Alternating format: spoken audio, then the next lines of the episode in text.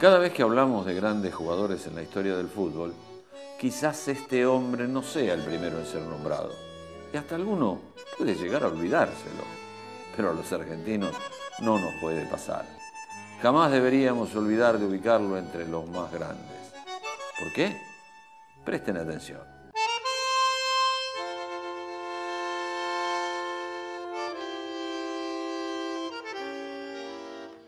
Había una vez un señor llamado Mario Alberto Kempes, pelilargo, alto y con un acento al hablar que hace saber que nació en Córdoba.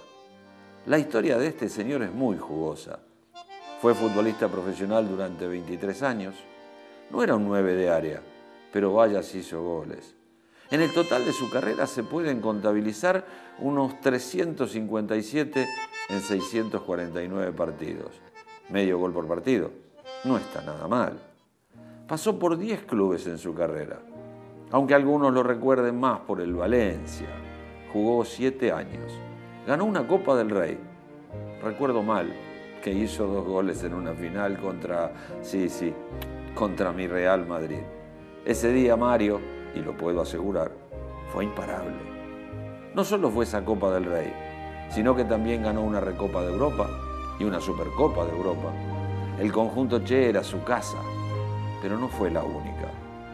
Seguro alguno me dirá, no se olviden que jugó en River. Tienen razón, allí también fue campeón de liga, pero estuvo poco tiempo, jugó solo 33 partidos.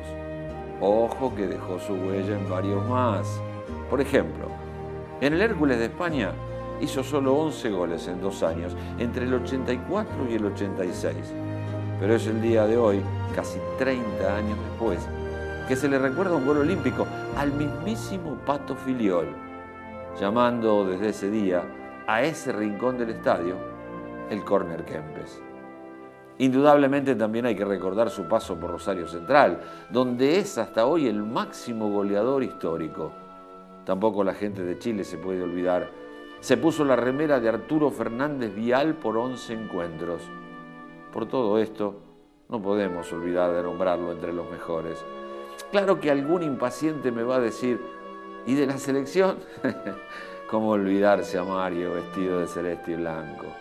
Jugó tres Copas del Mundo, 1974 en Alemania, 1982 en España y en el medio su Copa del Mundo en 1978.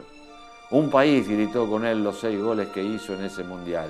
El mundo se rindió ante aquel 10 que hizo de todo en el torneo. Goles de cabeza, atajadas en la línea para salvar un partido, festejos de gol con corridas interminables y el título. Esos dos tantos en la final para que Argentina ganara su primera Copa del Mundo y él fuera el goleador y el mejor del Mundial. Creo que con todo esto suma méritos más que suficientes para que uno no se olvide de él a la hora de nombrar a los mejores en la historia. ¿O cuántos jugadores de fútbol pueden presumir que el segundo estadio más grande del país lleve su nombre? Solo uno, Mario Alberto Kempes, un grande o simplemente el matador.